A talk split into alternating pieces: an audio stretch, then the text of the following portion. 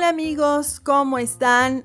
De nuevo un episodio aquí con ustedes. Hoy vamos a hablar de un poeta y de un cantante maravilloso, Joaquín Sabina. Comenzamos.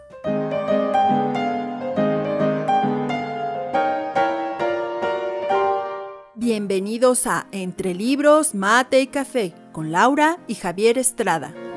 Entre Libros, Mate y Café advierte que las opiniones vertidas en este podcast son de ávidos lectores a quienes les encanta opinar de lo que leen, porque la vida entre libros tiene más vidas.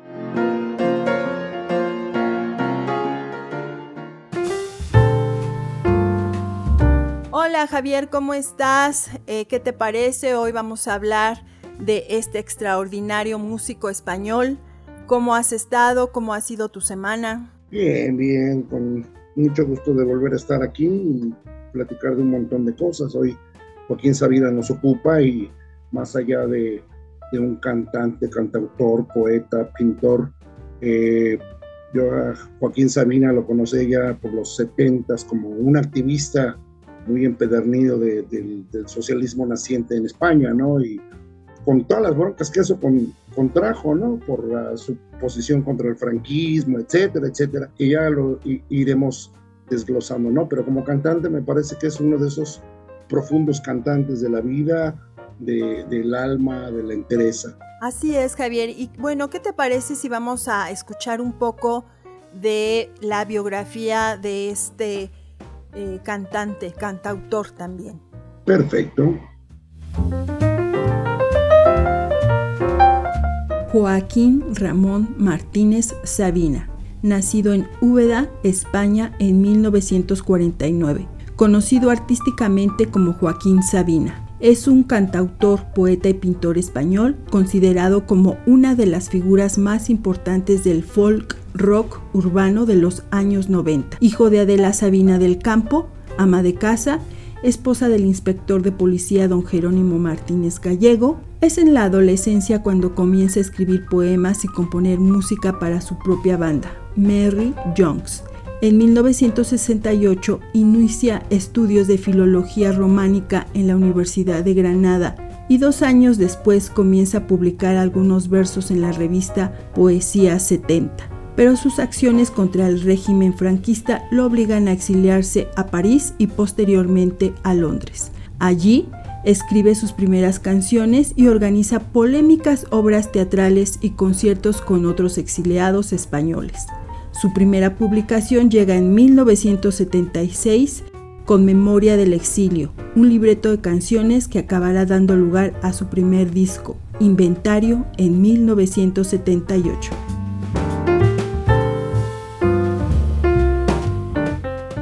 Bueno, Javier, pues ya escuchamos, bien decías, ha sido un, hombre activista, con ideas muy eh, tendientes a la izquierda y que además él también fue un hombre de acción. Él tomaba estas acciones y no solo era idealista, sino que iba más allá. Y esto le costó incluso exilios, Javier. Sí, claro. Eh, en París en alguna época, luego en Londres medio se establece y, de hecho por ahí se le acusaba ¿no? de, haber albergado algunos etarras, pero Joaquín Sabina, después de, tantos tumbos, eh, encuentra, me parece que su, su verdad de vida en, la música, ¿no? en las canciones, como cantautor, y, y, es bastante reconocido. Hoy por hoy es uno de los cantantes eh, clásicos de, la cotidianidad de España. Fíjate que justamente Javier, acerca de em, su exilio en París, bueno, fue porque eh, pues lo, que lo detonó fue el que él arrojó una, un cóctel molotov hacia una de las em, sucursales del Banco Bilbao y esto como protesta por el famoso proceso Burgos y por eso es que decían que él iba mucho a la acción. Y, pero al final también fue bueno ese exilio porque él tuvo la oportunidad de hacer cosas importantes estando en, en otros lugares y conoció gente, fue promotor de cultura y yo en lo personal a mí siempre me ha parecido muy singular desde su voz, sus letras, que van desde lo más cotidiano hasta lo más profundo. Sí, finalmente no es un cantante de voz eh, académica, este es un cantante de narrativa, digo yo acá, es, eh, digo, por algo eh, afinidad con Serrat, ¿no? Serrat tampoco es uno de esos cantantes de una gran voz, ni ningún tono alto barítono, lo que sea, no, no, no, son gente que, que, que narra desde un punto de vista muy peculiar las cosas que le suceden, ¿no?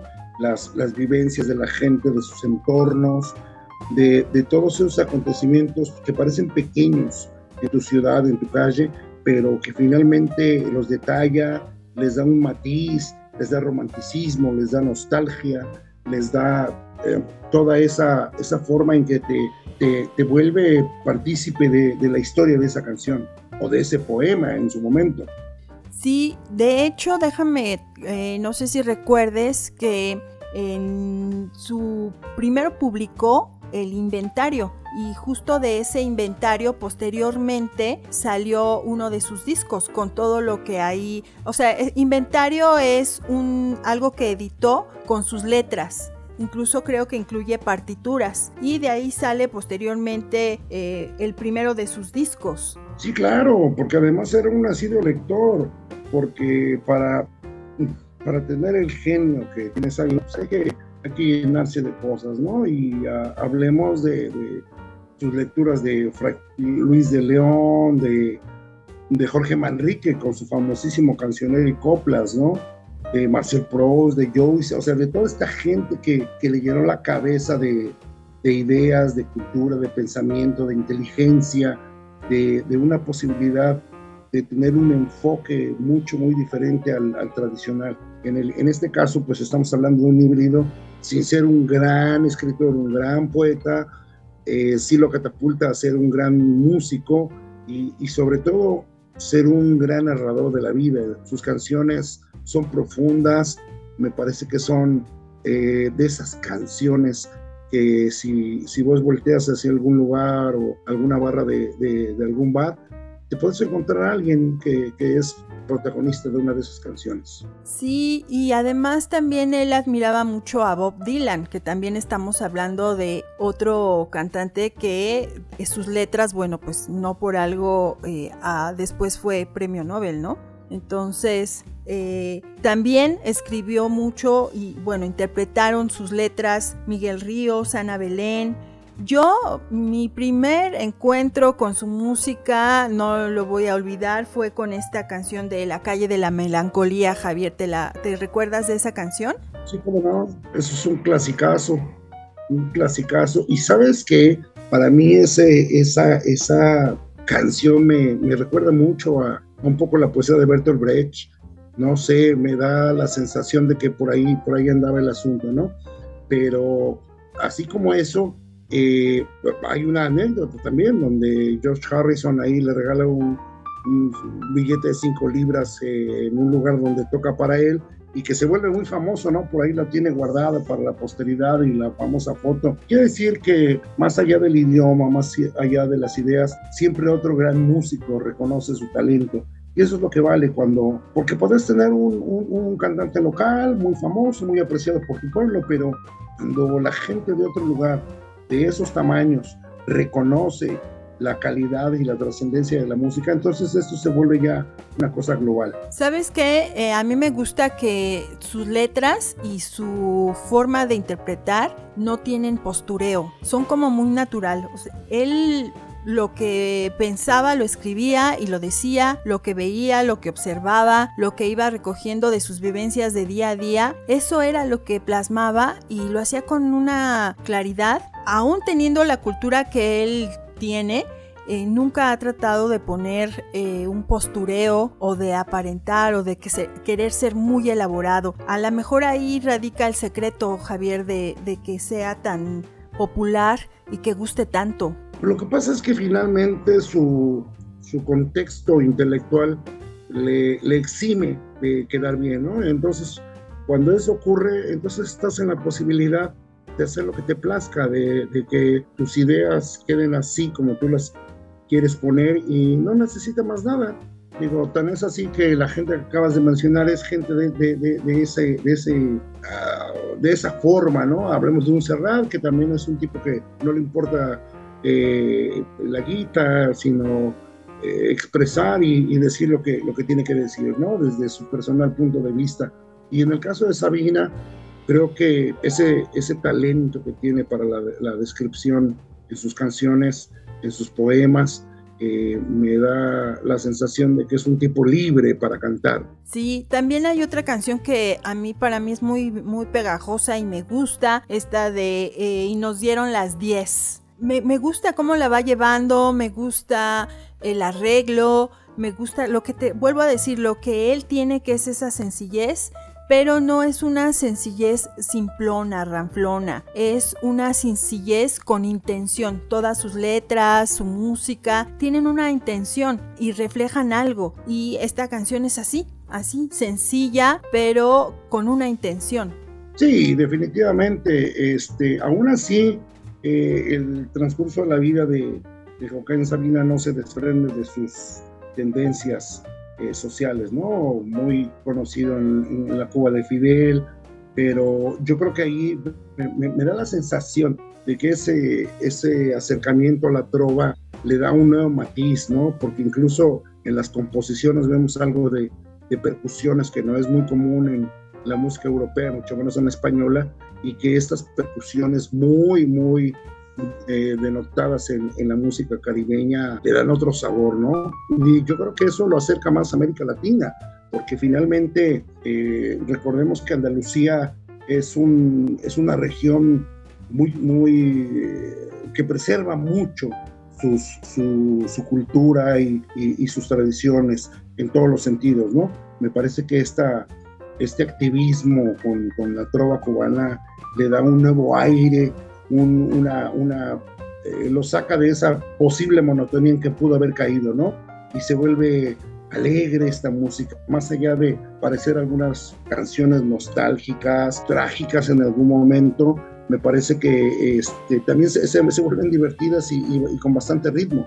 Sí, y justamente eh, él hizo muy extensas giras y muy importantes, no solo por toda España, también por Perú, México, Chile, Argentina, Uruguay y desde luego que donde quiera que él va, seguramente que va recogiendo todo el sentimiento, la esencia de los lugares, de los artistas con los que él está, con los que él convive, participa, hace duetos y yo creo que también es una parte de la fórmula que lo ha llevado a ser tan exitoso. Eh, hay un disco que sacó en 1996 que fue el disco Yo, Mi, Me, Contigo, que bueno, ese disco... Eh, fue un boom, o sea, vendió 800, 80 mil copias en la semana de estreno. Entonces, por eso mismo se le ha reconocido como el artista más vendido de la Asociación Fonográfica y Videográfica Española. Y es que imagínate, o sea, tu a primer semana que sale y vendes 80 mil copias, wow. Sí, claro, y poco tiempo después, eh, cuando eh, se edita este libro, este disco Nos Sobran Motivos, donde viene esta famosa también canción de eh, Calle Melancolía, bueno, pues no se diga, ¿no? Un parte de aguas. Y de ahí yo creo que viene eh, hacia arriba, ¿no? La, fama como cantante de, de Joaquín Sabina. Eh, años después con, con su gran amigo Jamal Serrat, empiezan esta gira de dos pájaros de, un trío, ¿no? De un tiro, perdón. Entonces, todavía como que se echan ahí la mano los dos, los dos buenos amigos españoles, ¿no? Uno, anda, uno de Andalucía y, otro de, de, este, de Barcelona, de, la, de aquella región, ¿no? Catalana. Entonces, yo creo que es una muy buena fusión que se hace en, este, en esta gira con Serrat porque lleva dos, dos partes de la cultura española eh, trascendiendo en, en, el mundo, ¿no? Y que finalmente, eh, hoy por hoy, eh, si cuando hablamos de Serrat no podemos excluir a, a, Sabina y viceversa. Me parece que esa es una de esas pocas, pocos dúos que de verdad te tienen y te generan una referencia. Sí, también hizo dúos pues con Charlie García, con Chabela Vargas, con La Oreja de Van Gogh, pero también hubo un intento de hacer algo con Fito Páez pero al parecer hubo por ahí un encontronazo entre ellos, algo sucedió que esto se quedó trunco. Al final del día hubo ahí algunos dimes y diretes y ya no se pudo concretar. Entonces también en su momento pues hubo, ha habido estas experiencias con, con, otras personas con las que él ha tratado de hacer y personas importantes porque también pues Fito Páez es un alto representante de, de la música de América. Sí, seguro. Bueno, pues es que no, no es monedita de oro, ¿no? Y finalmente, eh, Fito Páez pertenece a una generación diferente, a una concepción diferente de la música, ¿no? Este, eh, Sabina genera sus propias expectativas y parte de eso y, a veces no se apega tanto a la cuestión comercial. Entonces, bueno, pues ya está hecho el asunto. Sí, y también hay que destacar que él eh, pues llevó también una vida un poco agitada entre el alcohol, droga, en fin. Y eso vino a repercutir en su salud, tanto que en 2002 él sufre un leve infarto cerebral y esto viene a, trastocar su vida, viene a hacerlo eh, reflexionar en muchas cosas y además le ocasionó una importante depresión. Sí, claro, pues finalmente este es un evento, imagínate nada más con todo ese talento, con toda esa capacidad intelectual que tenía y de pronto pues eh, casi casi prescindir del elemento que te forma la vida es difícil, ¿no? Digo, vemos el caso no muy lejano de, de Cherati y, ahí lamentablemente pues, no se puede recuperar. Yo creo que esto le da una, una visión diferente, ¿no? A pesar de esa, ese periodo crítico, eh, me parece que así como, y hablando en términos taurinos muy españoles, regresa por sus fueros y, sigue eh, siendo llevado en, hombros y con oreja y rabo en el bolsillo.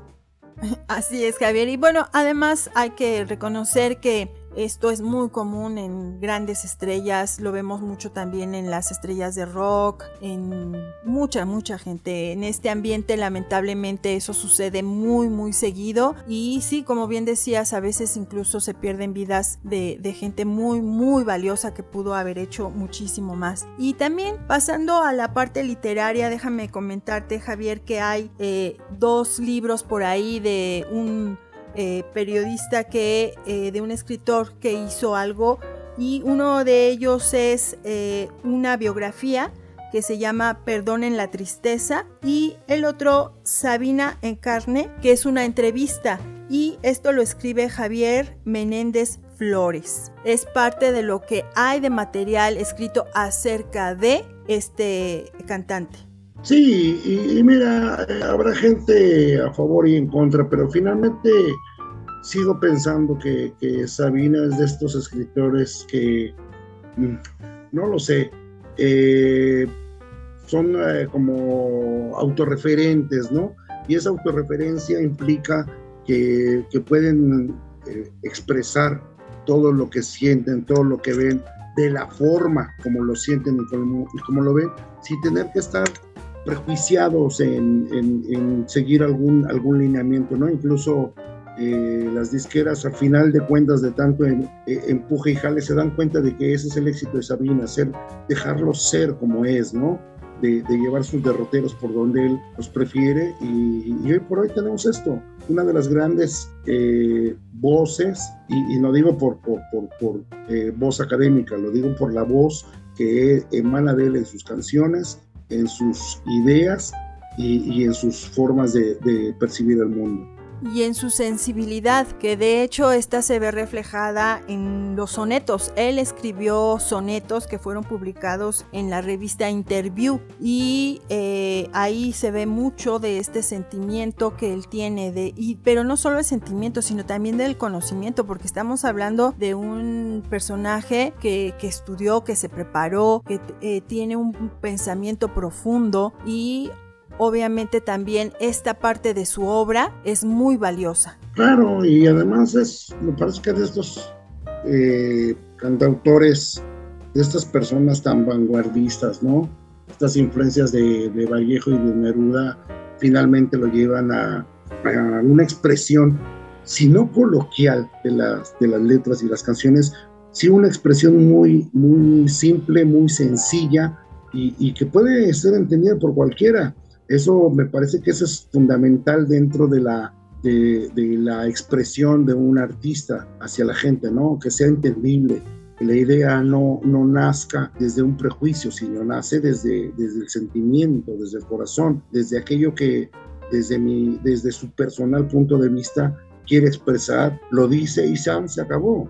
Así es. Y ya hablando más hacia lo que es la música, él tuvo pues mucha influencia del rock anglosajón, pero incluso también de ritmos latinoamericanos. Ya habíamos mencionado a Bob Dylan, a Leonardo Cohen, e incluso también a los Rolling Stones. Sí, bueno, es que un, tipo de ese calibre viviendo en Londres en esa época, eh, justo cuando los Stones empiezan a, los niños malos empiezan a tomar vértigo y, que los niños buenos de los Beatles están en decadencia o más bien a punto de separarse, me parece que la influencia de los Stones es fundamental y, y, no solamente a lo mejor por el ritmo del rock and roll, sino por la forma en que los Stones tenían esa, ese desgarbo para, para hacer las cosas, ¿no?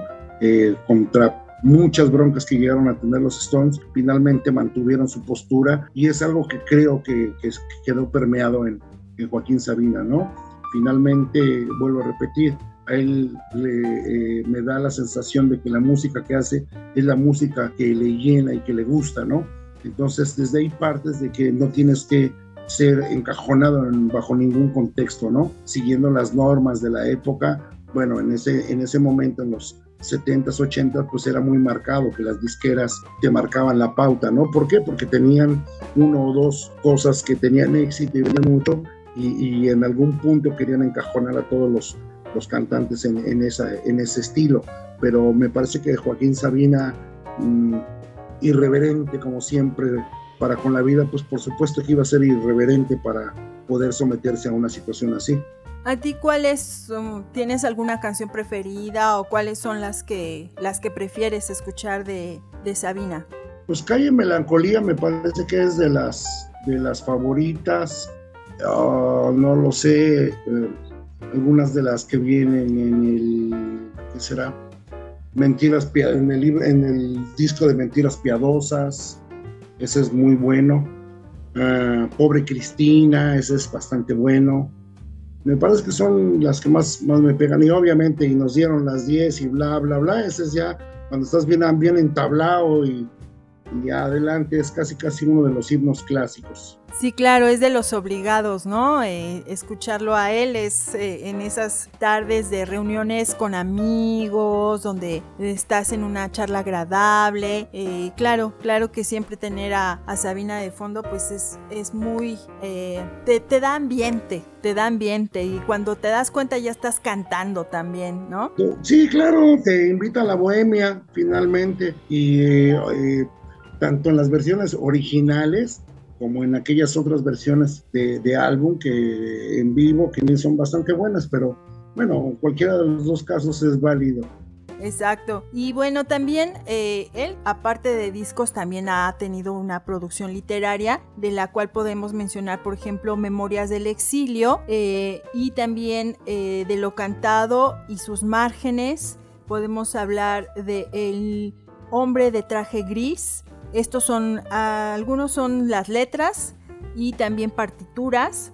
Eh, está con buena letra que se salió en el 2002 y es justamente una recopilación de sus letras. Tiene unos poemarios, eh, uno que eh, se llama Siento Volando de 14, que este se editó en Madrid en el 2007. Está bien, sigue siendo mía. También este que son versos satíricos también El grito en el suelo, que es eh, lo que se publicó en el diario, eh, muy personal, que son dibujos, poemas y que eh, también trae algunas letras. Y lo que sería Coragatos, que esto es un desplegable que mide 3 metros y es como un cuaderno de arte. También desde luego que ha tenido muchos premios, desde luego. Entre los premios más importantes que ha tenido ha sido la Medalla de Plata de Andalucía en 1988, Premio Ondas al Mejor Artista Español en 1999, Premio Ondas a la Mejor Canción igual eh, por 19 días y 500 noches en el 2000 y eh, Medalla de Oro al Mérito en las Bellas Artes en el 2000 y también una nominación al Premio Goya todo un... Así que aquí sí podemos decir que un artista en toda la extensión de la palabra. y además polémico en, este libro de, que, dices de sonetos, cuando se publica Coitus Interrupto, bueno, es ahí la cabose, ¿no? La, sociedad conservadora de España se vuelve loca, pero bueno, Así es. Eh, él expresa lo que, lo que tenía que hacer, ¿no? Javier, ¿qué te parece si vamos a escuchar justamente uno de estos sonetos? Eh, vamos a escuchar Crepúsculo y volvemos. Perfecto. El crepúsculo va con retraso, destiñendo la sal de la vida. Vivo en un callejón sin salida. Hace tiempo que no me hago caso, avanzando hacia atrás paso a paso. Cada atajo parece una huida. Cuando pierda por fin la partida roncaré a la salud del ocaso. Partiré sin cumplir mi condena, pensaré que mereció la pena, y, si tiene paciencia el destino, sin hacerle al espejo un reproche, le daré la razón a la noche y abriré otra botella de vino. Joaquín Sabina, leído por Laura Estrada. Perfecto, Javier. ¿Cómo lo escuchaste? ¿Qué te parece? Muy bien. Y pues bien narrado, ¿eh? ah, muy bien. ya mi hermano me puso palomita. Muchas gracias. Sí, sí, sí. Ok, no, no, no te emociones, está bien. Hay que hacer unas correcciones, pero está bien, está bien, me gustó. bueno, ok. Mi hermano siempre consintiéndome. Ese es mi hermano. Bueno, pues hemos llegado al final de este episodio, Javier. Hay muchísimo más que podríamos platicar. Vamos a necesitar, yo creo que una segunda parte para ya hablar más en concreto de, algunas canciones y, de algunos discos, ¿no? En particular. Sí, claro. Y pues mientras eso ocurre, pues hay que echarnos un, buen minito y, escuchar a Sabina un rato. A mí vale la pena estas tardes de, eh, de nubladonas, invitan a la a la tertulia y a la, y a la bohemia. Cierto. Y muchas gracias. Muy buen tema el día de hoy, bastante interesante. Ok, bueno, pues amigos, eh, nos escuchamos la próxima semana. Recuerden, búsquenos en redes sociales como Entre Libros Mate Café en Facebook, en Instagram y en YouTube. Y también recuerden que la vida entre libros tiene más vidas.